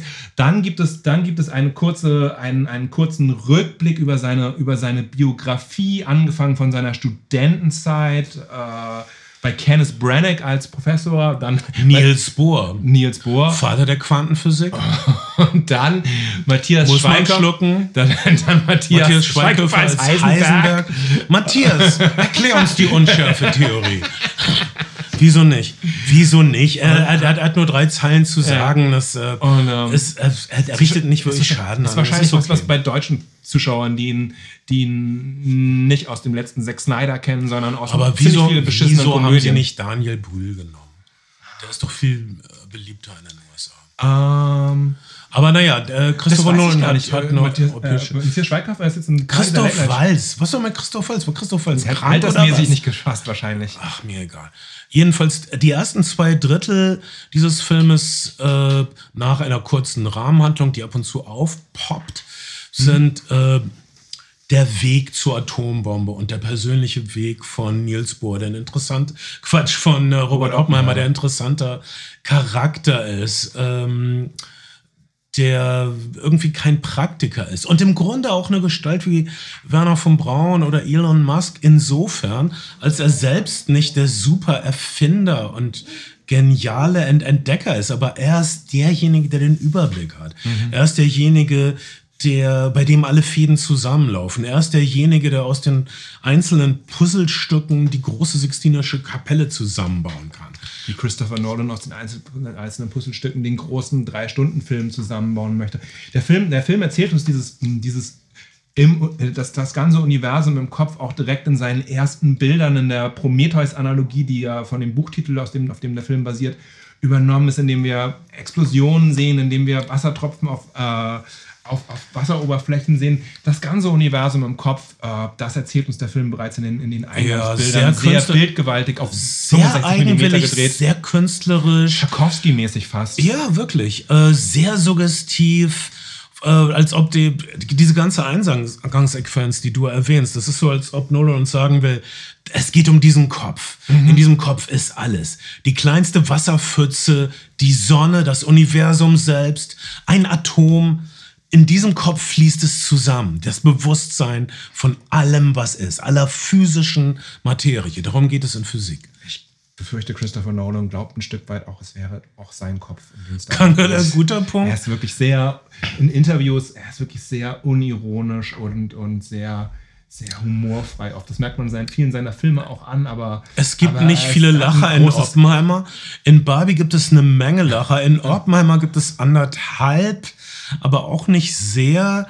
Und äh, einige Leute mögen Christopher Nolan grundsätzlich nicht. Ein schlimmes Schimpfwort, äh, ein, ein schlimmer, sch- schlimmes Spottwort für ihn von seinen Gegnern heißt The Boar Lord. der, also der, der Herr der Langeweile frei übersetzt.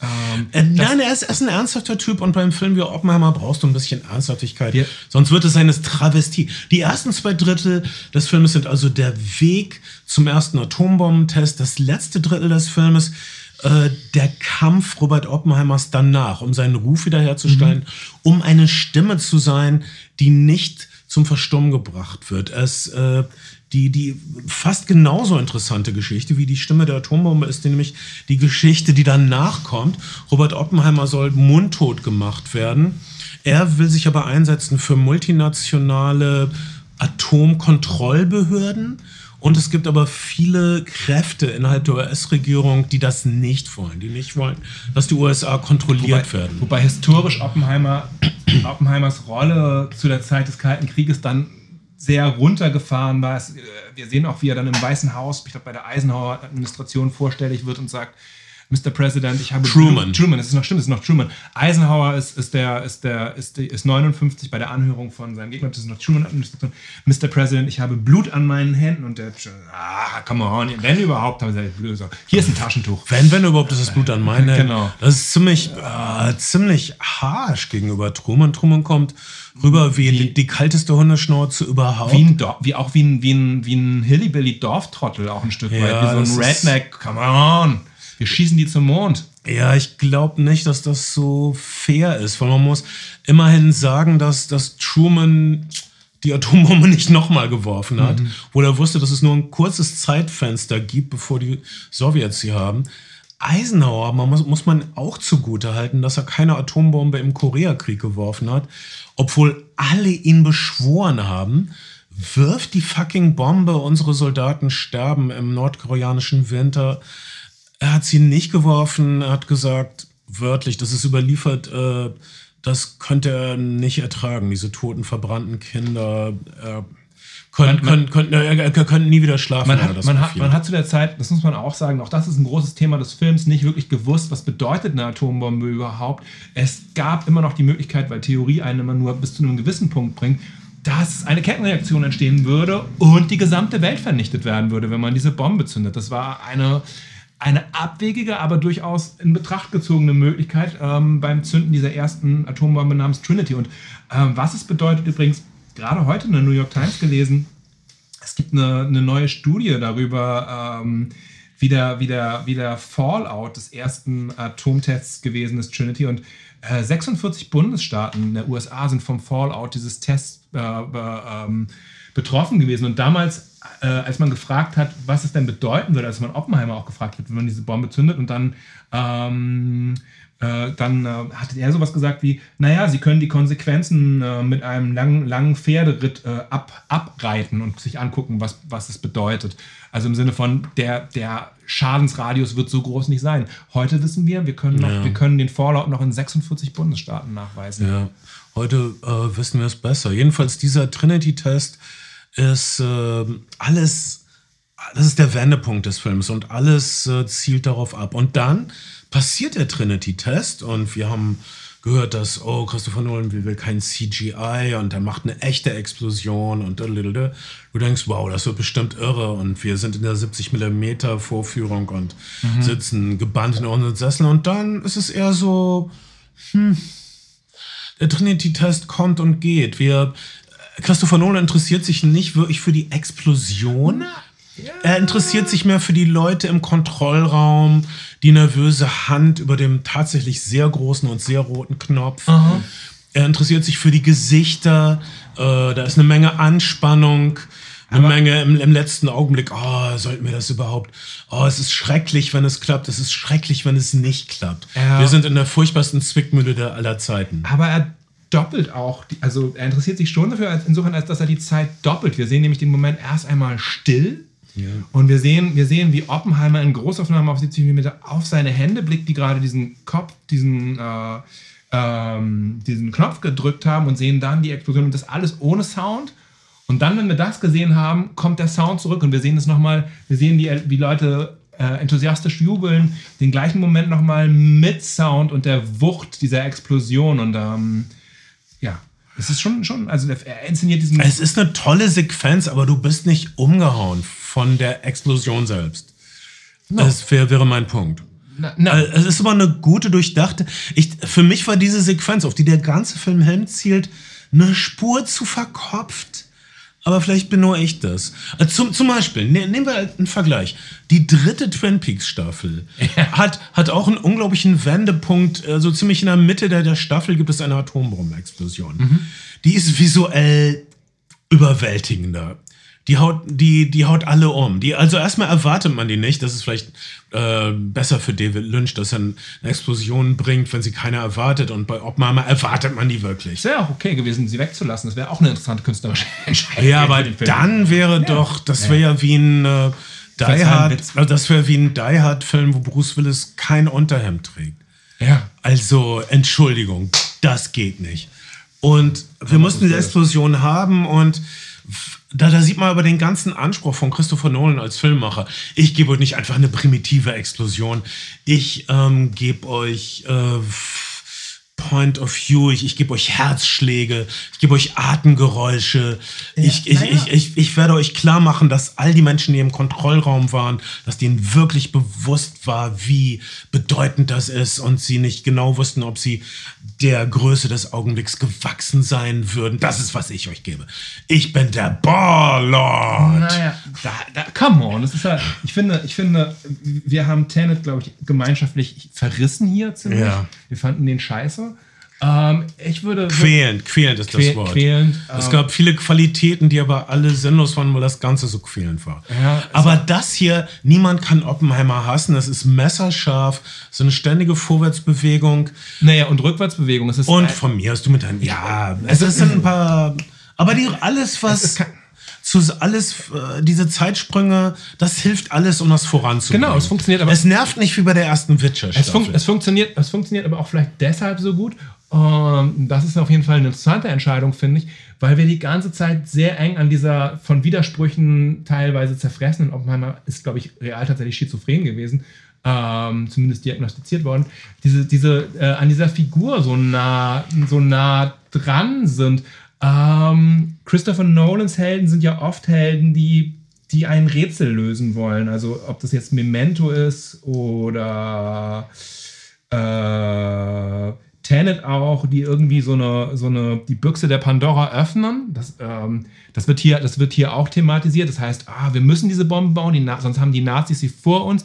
Aber wenn wir einmal anfangen, sie zu bauen, gibt es halt auch irgendwie kein Zurück mehr.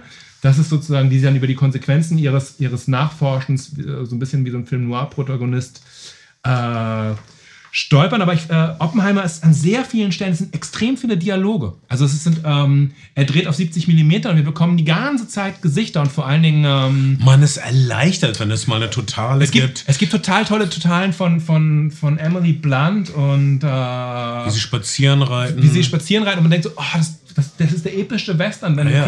Und dann springt er aber ran und sie stehen auf irgendein, unter irgendeinem Baum an so einem Abhang und... Äh, unterhalten sich und wir haben Schuss, Gegenschuss. Wir lernen, dass Emily Blunt eine Alkoholikerin ist, weil sie beim Flachmann rausholt. Aber klug. Aber eine kluge Alkoholikerin. Ähm, es ist sehr viel, es sind sehr viele Nahaufnahmen. Tarantino hat ja auch diesen ähm, Hateful, Eight gesehen, der auch sowas Kammerspielmäßiges hat. Und alle haben gefragt, warum ausgerechnet dieser Film auf 70 mm hat. Also, und ähm, es ist schon toll, diese Gesichter. Äh, in, in Großaufnahmen. Und Killian Murphy spielt diesen Oppenheimer auch wirklich fantastisch. Und ich würde sagen, er ist eine sichere Wette darauf, dass er, dass er Oscar nominiert ja. wird für, die, für, diese, für diese Performance. Und ähm, das ist kurios, dass der Film vergleichsweise wenig, also schon Sachen, aber vieles nicht eben durch Handlung erzählt, sondern auf einer Textebene in Räumen, in Dialogen oder auch mal Gruppengesprächen thematisiert, sei es, sei es die Affinität zum, zum Kommunismus. Selbst die Sexszene, die es gibt, wird mit Dialog und theoretischer Abhandlung auf, aufgeladen, wenn Christopher Nolan sich schon mal eine Sexszene traut, mit einer jungen, von Francis Pugh äh, gespielten äh, Florence Kommun Pugh, Florence Pugh äh, gespielten Kommunistin.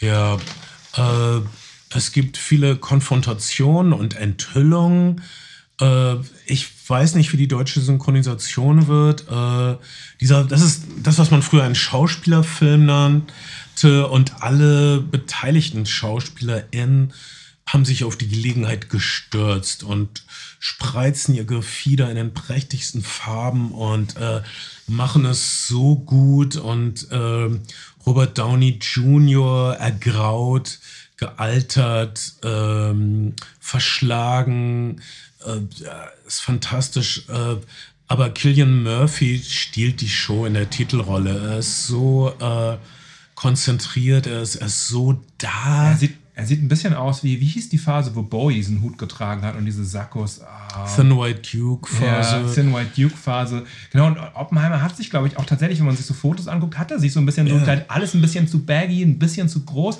Man merkt, dass da jemand ist, der schon auch eine, eine, Sensibilität dafür hat, für seine eigene Wirkung und die eigene Inszenierung. Oppenheimer ist also ein gehetzter Mensch, er ist ein unglaublich kluger Mensch und er ist ein sinnlicher Mensch. Und Killian Murphy bringt diese desperaten Elemente zusammen. Mhm. Äh, fantastische Rolle, fantastisch Weil gelöst die, Sinnlich von die Sinnlichkeit da habe ich immer, da hat Christopher Nolan kein gutes Händchen für. Selbst der Sex und auch diese Annäherung mit, mit Emily Blunt, wo die, wo die Hände ineinander greifen, als sie noch verheiratet ist. Ähm, das da, da ist das Christopher Nolan vielleicht zu sehr Engländer. Schwer. Christopher Nolan ist zu sehr Engländer und diese, er ist kein Kathol katholischer Filmemacher.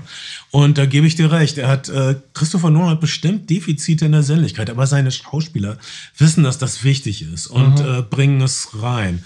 Seine Schauspieler verbessern seinen Film durch ihre Körperlichkeit, durch ihre Präsenz äh, was ich auch bemerkenswert finde an der Art, wie Christopher Nolan dreht, da sind seine Schauspieler haben viele Freiräume. Christopher Nolan weiß offensichtlich, dass er ihnen da nicht wirklich was geben kann in diesem äh, in dieser Richtung. Also es, es, es gibt auf, auf dem Studioboden gibt, gibt es keine Kreuze mit X und so weiter. Schauspieler dürfen sich oft frei durch den Raum bewegen und das gibt diesem Film, der eigentlich in Gefahr wäre, ein starres Kammerspiel zu sein. Eine Dynamik, eine Lebendigkeit.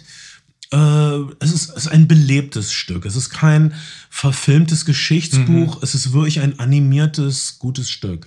Es ist, äh, es ist voller Leben. Es, äh, ist kurzweilig über die drei Stunden. Und man, oft sagt man ja, dass, dass nicht lineare Geschichten zu viel intellektuelle Leistung vom Publikum ab, abverlangen und, und, und Zeitsprünge. Hier funktioniert es so gut, weil wir nah an den Charakteren sind. Und auch wenn wir in der Zeit springen, ist der Charakter noch der Charakter. Und auch ähm, es, äh, der Film das wurde ihm teilweise vorgehalten, ähm, zeigt, dass, also was Quatsch ist, weil, ich, weil es geht um die Figur und es geht nicht um Naga, Nagasaki. Ähm, zeigt nicht wirklich die Atombombenabwürfe, sondern wir sehen in einem Vortrag, in dem Oppenheimer eine Patriot patriotische Rede schwingt. Und warum haben wir sie nicht auf Deutschland geworfen, diese Bombe? Schade, dass wir Deutschland schon besiegt haben. Ähm, wie es in ihm tickt und wie es an ihm frisst, was da Bochum passiert ist. wäre das erste Ziel gewesen übrigens. Ja. Entschuldigung. Absolut. Ach, kein Problem. Glück gehabt, Bochum, ha? Hätte uns hätte, hätte uns weniger Grönemeyer-Platten. Diese, die, diese Szene, die du meinst, also eine Rede, die Oppenheimer hält, äh, nach dem erfolgreichen Abwurf der Bomben auf diese japanischen Städte, ist äh, wirklich bemerkenswert. Es ist eine, alles, was er sagt, es ist triumphal. Und die Zuschauer applaudieren frenetisch, aber von vornherein äh, löst es Nolan so auf, dass dann Abstand ist Naja, hat- äh, hat eine zwischen, äh, zwischen Oppenheimer und seinem Er hat eine sehr geringe Tiefenschärfe äh, gewählt, das heißt, äh, und, und eine weite Brennweite. Das heißt, ähm, der Raum um ihn verzerrt sich ein bisschen und allein Oppenheimers Gesicht ist scharf und alles darum verschwimmt in einer, in einer kompletten Unschärfe. Das heißt, Ja, das, das er stellt, ist das wie in stellt einem, ihn frei. Er ist wie in einem Goldfischglas oder seine Ja. Zuschauer sind von ihm aus gesehen wie in einem Goldfischglas. Da, da ist nicht wirklich eine Verbindung. Obwohl es, und dann wird klar, sie applaudieren frenetisch, aber sie applaudieren nicht ihm. Sie, sie applaudieren um ihre eigene Angst, um ihre eigenen, ihren eigenen inneren Aufruhr, ob dieses unfassbaren Vorgangs, dies- dieser dass diese Waffen tatsächlich da sind und eingesetzt wurden, diese Waffen, die die ganze Welt zerstören könnten. Äh, und die Leute applaudieren, weil sie selbst so voller Angst sind. Also das ist Oppenheimers Triumph, aber aus den falschen Gründen, wenn du so willst. Das, es, es gibt ein Trommeln der Füße auf dem Boden. Die, äh, die Kamera fährt durch zwei Tribünen hindurch, wie im Smells Like Teen Spirit Video. Nur, dass nicht Kurt Cobain da steht, sondern Oppenheimer auf einem Rednerpult. Und ähm, man hört das Trommeln der Füße schon an anderer Stelle, wird es schon geprimed. Ähm, Christopher Nolan ähm, baut wirklich ein Puzzle und, und primet Sachen und springt in den Zeitebenen und nimmt dann Sachen wieder auf. Und das ist wirklich, das ist wirklich auf eine Art und Weise handwerklich meisterlich gelöst und, und wirklich toll zu sehen. Und während, während er diese Rede hält, sehen wir eben äh, äh, äh, verbrannte, verbrannte Menschen, Menschenleiber ähm, in, in seinem Kopf zur Illustration dessen, was die Atombombe als Strecken auf die Menschheit herabgebracht hat. Er weiß, was diese Bombe, die seine Zuhörer so begeistert, bedeutet. Er macht sich keine Illusionen. Äh, das ist eine unglaublich erwachsene Sache, die dieser Film tut. Alle Biografiefilme laufen generell so, oh, dieser berühmte Mensch hat diese tolle Sache getan und dann haben ihm alle zugejubelt. Oppenheimer argumentiert folgendermaßen, wenn Leute dir zujubeln, hat das nicht so viel mit dir zu tun. Ge- Genauso, wenn Leute dich fertig machen und runterzerren, hat das auch nicht so viel mit dir zu tun. Das hat immer mit ihnen zu tun und den Zeiten und der gesellschaftlichen Umgebung. Das ist eine Sache, die die Oppenheimer ganz scharf argumentiert in der letzten Stunde. Absolut. Äh, er, er zeigt das nochmal, er kontrastiert nämlich diese beiden Anhörungen. Einmal die Anhörung von Oppenheimer, dann die Anhörung von Strauss. Auch nochmal damit, dass äh, Oppenheimer, ich glaube, das ist dann schon Lyndon B. Johnson gewesen, ähm, Ja. die, die Presidential, äh, die Präsidentenmedaille äh, überreicht bekommt, also er quasi wieder rehabilitiert wird. Das heißt, es sind immer die Zeiten, die Zeiten, die es machen und es ist nie deine innere Überzeugung oder die Person. Es geht nicht um dich, sondern um die Ja, Zeit. das ist für mich der, der Punkt, der Oppenheimer endgültig zum Erwachsenenfilm und ja, auch zu einem intellektuellen Genuss macht. Und äh, pure Empfehlung von hier aus. Guckt es möglichst auf einer großen Leinwand. Guckt es im IMAX oder wenn ihr, es gibt, äh, gibt ja mittlerweile genügend deutsche Städte, die zumindest ein Kino haben, das 70 mm projizieren kann.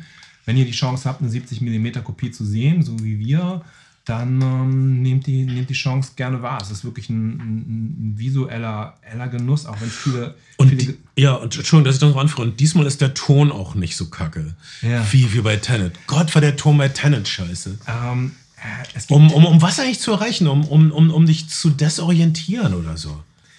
Ich weiß es auch nicht. Es gibt auf jeden Fall, gibt auf jeden Fall auch wieder viel Musik, die uns deutlich machen soll, dass hier Bedeutung passiert.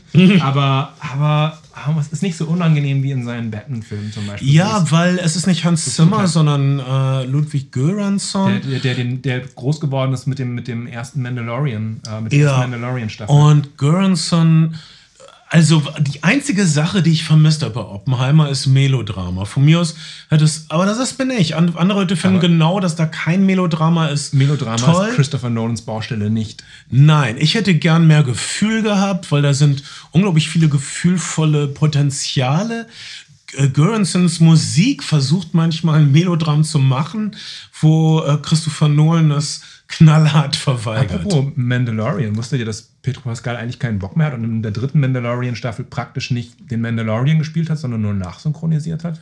Weil er Wow. so viele andere Projekte hat. hat äh, Und, und war dann, ist dann der Mandalorian von einem Stuntman gespielt ja, ja, von, worden? irgendeinem, von irgendeinem anderen Schauspieler. Und Kann man ja auch. Pedro Pascal hat, hat quasi nur dann Voice-Over-mäßig gesprochen. Pedro Pascal war sehr genervt davon, dass er diese ganze Zeit diesen Helm tragen wollte und hat sich gewünscht, äh, dass in der dritten Staffel mal irgendein Twist kommt, der es ihm erlaubt, diesen Helm regelmäßiger abzunehmen.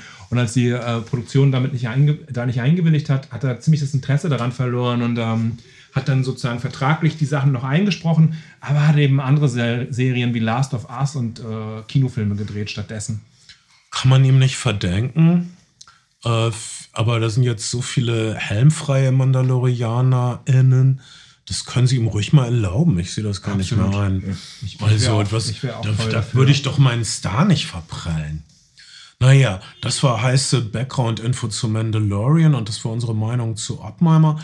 Wür- Würdest du dich, würde Ben, du als bisher äh, noch nicht Schauer dieser Filme, welchen möchtest du lieber sehen oder möchtest du keinen sehen oder möchtest du beide sehen? Ich habe äh, immerhin von beiden Filmen alle Trailer, die es gibt, gesehen. ähm, ich muss sagen, der Barbie-Film hat mich schon extrem geflasht. Geil. Das ist schon äh, echt fett auf seine Art. Und ich glaube, wenn man ein bisschen Bock hat auf abgedrehte Settings und auf wirklich im guten dämliche Dialoge von Ken, Ja. ähm, dann, dann, also ich glaube, meine Entscheidung jetzt heute würde auf den Barbie-Film fallen. Und ich würde mir, glaube ich, vor dem Oppenheimer-Film nochmal die Manhattan-Serie angucken. Gerade eben ist mir nämlich noch eingefallen, als du gesagt hast, dass du dir, also dass äh, in Oppenheimer ähm, wenig Melodram ist. Ähm, das war in der Serie auch gut. Es geht nämlich, mir ist es wieder eingefallen, vor allen Dingen um die Familien oder um die Ehefrauen, die mitziehen in, in die Stadt, in der Ja. Wüste und ähm, neue Freundschaften schließen und damit klarkommen müssen, dass die ganze Zeit ein Geheimnis bewahrt werden muss und unter Der anderem. Druck auf den Familien. Genau. Und, und, ähm, und das war sehr schön erzählt in der Serie. Ich habe leider alles andere vergessen, aber Manhattan hieß die Serie und die wird es bestimmt irgendwo zu streamen geben. Ich habe sie damals auf Netflix. Super gestreamt. Tipp, ich möchte das gucken. Ich möchte das auch gucken. Es klingt auf jeden Fall wie eine interessante Serie. Ähm, vier Staffeln schreckt mich immer direkt ein bisschen ab, weil ich mich so lange committen muss. Aber, Aber das habe ich ja so- einfach nur so gesagt. Und Vielleicht es- gibt es auch nur zwei Staffeln. Und ähm, Vielleicht kam es dir nur vor wie vier Staffeln. das wär, was auch nicht gut wäre, wenn es nur zwei Staffeln gäbe. Ähm, ich äh, freue mich, dass in einem schwierigen Kinojahr jetzt Blockbuster auf Blockbuster kommt. Vielleicht, vielleicht sind es zu viele Blockbuster auf zu kurze Zeit. Das kann ich, kann ich, kann, kann man heute noch nicht absehen, aber, aber der Umstand, dass Leute jetzt tatsächlich diese, diese Double-Feature machen ähm, von zwei Filmen, die erstmal oberflächlich nicht so viel miteinander zu tun haben, außer dass vielleicht beide auf eine Art und Weise im irgendwie äh, im, äh, einen Rahmen im repressiven Amerika der 50er Jahre äh, finden auf eine Art und Weise. Ähm, finde ich auf jeden Fall schön. Und auch, dass, dass, dass äh, ich finde, das Kino hier Event ist und dass es so zwei unterschiedliche Filme sind, die Aufmerksamkeit verdient haben, dass die Events sind. Mir ist zu Oppenheimer noch eine Serie eingefallen, The Old Man mit Jeff Bridges und darüber sprechen wir nachher auch nochmal in, in unserem Patreon-Podcast, weil da gibt es durchaus Ähnlichkeiten zu Oppenheimer auf eine nicht so gute Art und Weise, aber äh, ähm, Ich bin gespannt. ich, ähm, genau. Äh, ich möchte noch über. Die Wham-Doku. Äh, ja, die hat nämlich in, jedenfalls in meinem Bekanntenkreis Wellen geschlagen. Viele Leute die sagen, dass sie Netflix gekündigt hätten, weil sie wegen irgendwas sauer sind oder irgendwie gelangweilt sind, sagen, sie hätten Netflix wieder abonniert, nur wegen der Wham-Doku. Und äh, hat die jemand gesehen zufällig? Nee. Nicht mal mitbekommen, dass es die gibt. Ja. Aber, Oh, aber ich, ich habe ich hab auch mal einen Wham-Moment gehabt mit Lindsay Anderson, aber das kann ich dann danach nochmal erzählen. Hervor. Und dann lasst mich kurz davon berichten. Und ähm, also, die Wham-Doku handelt nur von Wham. Und äh, alles. Ähm, und sie wird auch nur geschildert von Wham. Die einzigen Stimmen, die wir hören, bis auf zwei, drei kleine Interviewsprengsel mit ihrem äh, Manager, der irgendwas erklärt. Und einmal kommt George Michaels Vater kurz zu Wort, aber nicht lange. Die einzigen Stimmen, die wir sonst konsequent hören, die ganze Zeit, sind die Stimmen der beiden Wham-Mitglieder, Andrew Ridley, Ridgely, ah, der Name, und George Michael. Und es ist die Geschichte dieser beiden Emigrantenkinder. Andrew Ridgely ist ägyptischstämmig und George Michael ist zypriotisch-griechischstämmig. Hart arbeitende Eltern und ihre beiden Söhne werden internationale Popstars, bevor sie 20 sind. Sie knacken den Popcode. Was mir diese Doku bewiesen hat, ist, dass George Michael Poptheorie instinktiv verstanden hat, während all die Klugscheißer, die ich im New Musical Express gelesen habe, rumgelabert haben. Aber George Michael hat es verstanden und gemacht und durchgezogen und alle Vamp-Singles waren Knaller. Das ist ein Popwunder im Grunde. Und der, äh, die Tugend dieser Wham-Doku ist, dass sie uns mitten ins Herz dieses Wun- Wunders, dieses Zweimann, äh, dieser, dieser Zweimann-Pop-Explosion führt. Ähm, hier hast du also ein paar Teenager, wirklich Teenager, 17-Jährige, 18-Jährige, die äh, in Discos, George Michael ist, die sind in einer Ska-Band. George Michael ist pummelig, er hat einen Bart, er sieht super hässlich aus. Hey. George Michael, wir, wir, wir Ben, sehen, du bist wunderschön. Das wollen wir. Äh, wunder, du bist wirklich. Ich bin auch, ich hab, bin auch Du bist- pummelig und hab einen Bart. kein Vergleich zum jungen George Michael. Du hast so viel Gravitas und Außerdem bist du nicht mehr 18. Würde Das, das muss man leider feststellen. Du bist nicht mehr und 18. mit der 16-jährige George Michael, naja. Wir, wir, wir sehen die Wun es ist die äh, es ist eine wundervolle Doku, die wirklich anders vorgeht als die meisten Musikdokus, weil hier hast du eine Konzentration auf die beiden Protagonisten selbst und du hast eine, äh, eine Konzentration auf, auf die Ereignisse, auf die sch sehr schnelle Abfolge der Ereignisse. Die haben ja sehr schnell das Datum erreicht, aber es gab ziemlich früh mehrere Alles ist verloren Momente, wo also ihre, ihre ersten beiden Singles sind total gefloppt und ihre, sie haben gute Besprechungen gekriegt. Die Presse hat sie geliebt am Anfang, aber ihre Singles sind nicht in die Charts gekommen. Dann bekommen sie einen Wunderanruf, dass sie ihre Single ist verreckt auf Platz 42 und dann fällt jemand aus bei Top of the Pops und dann dürfen sie zu Top of the Pops und äh, machen alles klar mit ihrer zweiten Single Young Guns und ähm, machen, äh, sind keine Tänzer, aber machen so eine sexy Choreografie mit Hilfe der Freundin von Andrew Ridgely äh, in, in, in den Zeiten von Hochtechno, Superathletik, Korea-Pop-Choreografien ist das ein Witz verglichen mit den heutigen Standards. Aber es kommt von Herzen und es ist poppig und ähm, es katapultiert sie äh, an die Spitze der Charts. Äh, und dann ist die Geschichte das Coming Out von George Michael, aber nur seinem engsten Freund und Vertrauten Andrew Ridgely gegenüber ähm, gesteht er ihm, dass er homosexuell ist und, äh, und zu dritt, also äh, Shirley, die, ihre, die Teil der Vamp Performance war, Freundin von Andrew Ridgely, sie sind noch Teenager, sie sind 19, sie drehen das Tropicana-Video äh, und äh, George denkt, hm, ich glaube, ich bin doch nicht bisexuell, sondern schwul und, und und all diese Teenager denken, na, wir sollten das, das sollte dein Vater irgendwie nicht erfahren, dieser strenge, hart arbeitende griechische Migrant. Äh, all das, was mir bei Oppenheimer gefehlt hat, also nee, nicht schlimm. Oppenheimer war so voller toller Sachen, dass es mir nicht schmerzhaft gefehlt hat. Nämlich Melodram, Pop, ähm, schnelle Farben, Spaß ist in dieser Wham-Doku. Und ein Barbie-Film. Ja, und im Barbie-Film auch. Ähm, also diese Wham-Doku ist genauso Pop wie Wham es waren. Genauso kurzweilig. Wham haben hier nur zwei Alben gemacht. Äh,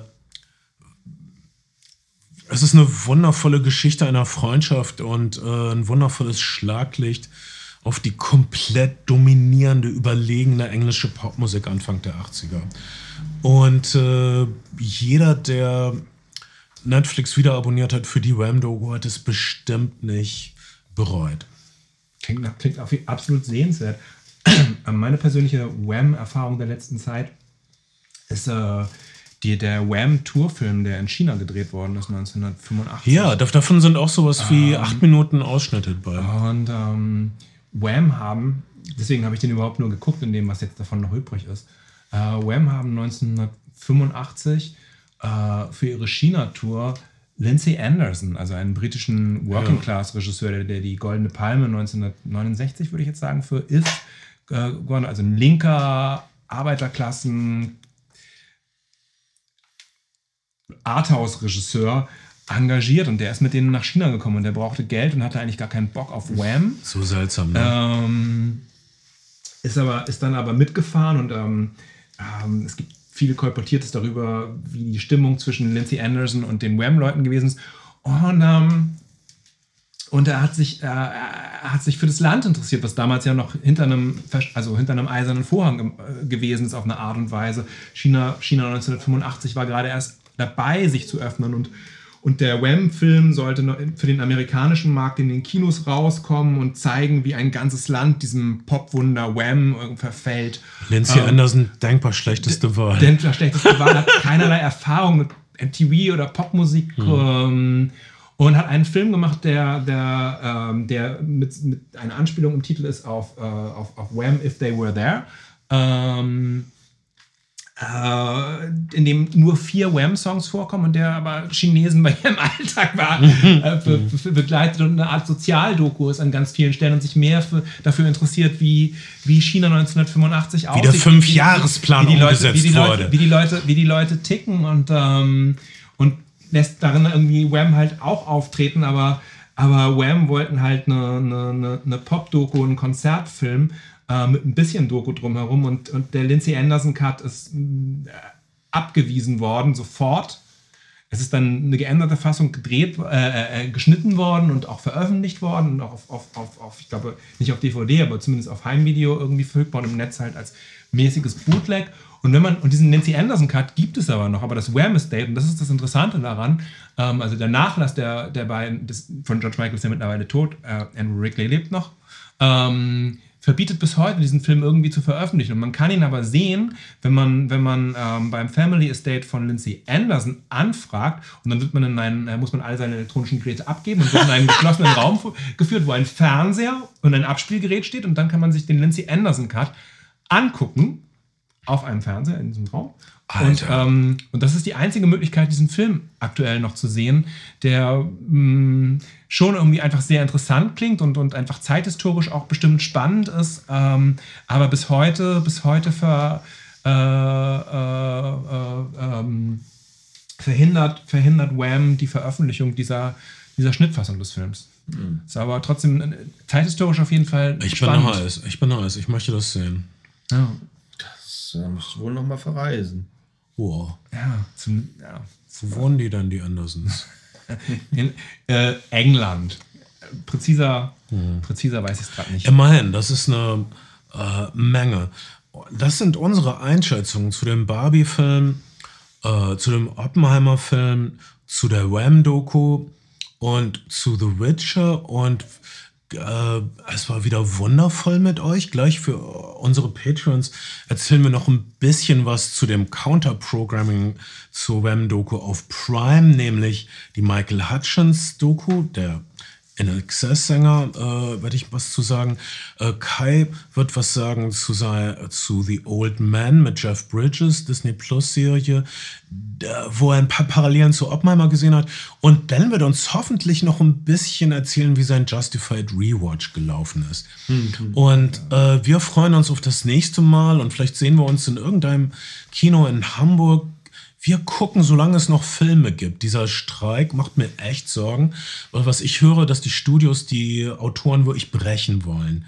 Und dass die, äh, dass die Studios wirklich so viel Content wie möglich selbst generieren wollen. Mittlerweile sind ja aber auch die Schauspieler im Streik, das muss man auch, das muss man auch sehen. Die Schauspieler sind im Streik, die Autoren sind im Streik, aber die Autoren sind im Herbst Greta, pleite. Greta Gerwig, Greta Gerwig ähm, ist ja Mitglied von drei Gilden, Schauspielergilde, äh, Produzentengilde, Produ Gilden, also und Autorengilde, würde man ja. auf Deutsch sagen.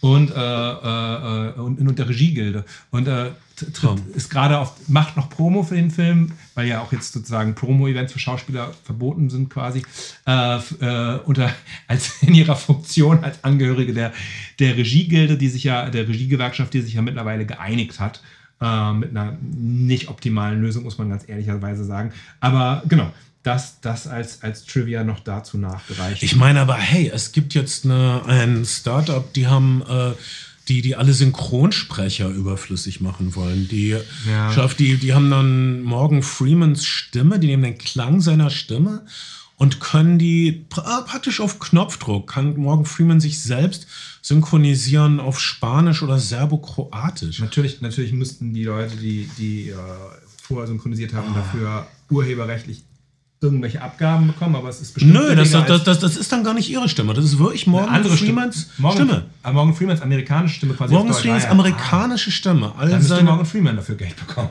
Äh, Sollte er. Kriegt er aber, aber nicht. nicht. Wird er nicht. Naja, doch, bei, den, bei diesen ganzen. Es gibt doch jetzt, also, ne?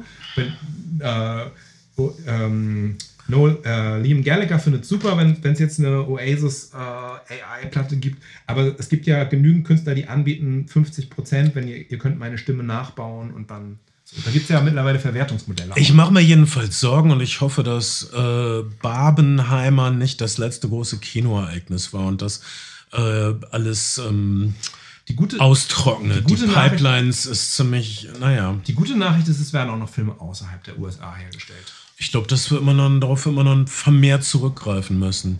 Wir behalten das im Blick, denn wir sind eure Flimmerfreunde. Wir hören uns bald. Tschüss. Ciao. Ciao.